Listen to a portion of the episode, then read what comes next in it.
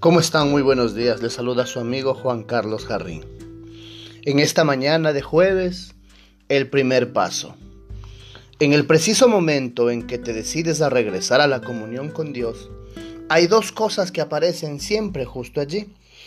Hay muchas veces lo gran frustrante. Son muy diferentes la una de la otra, pero siempre aparecen juntas. Son como hermanas y si una no logra su objetivo, la otra lo intentará con más fuerza.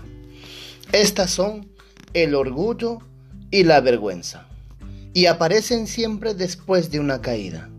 Mira, el orgullo te susurra, tú puedes solo, no hace falta que acudas al Padre.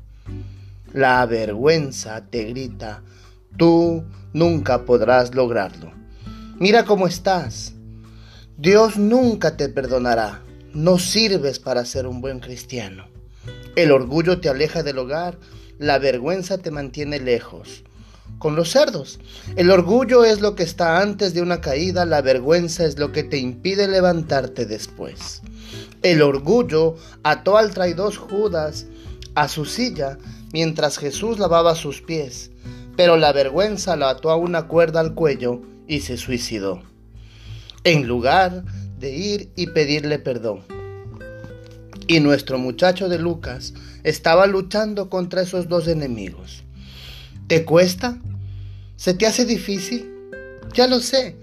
Y lo mejor es que también Dios lo sabe. No es fácil reconocer que has pecado. No es fácil enfrentar a mi familia o a la iglesia para pedirle perdón. A nadie le gusta decir me equivoqué. Quizás has llegado hasta el último umbral de la puerta de tu casa, de la puerta de la iglesia.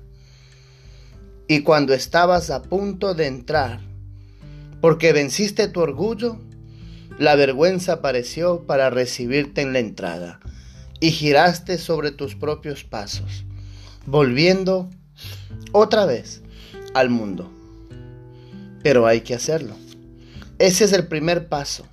Tal vez te ayude a pensar por unos instantes en la meta suprema de Jesús al venir a este mundo.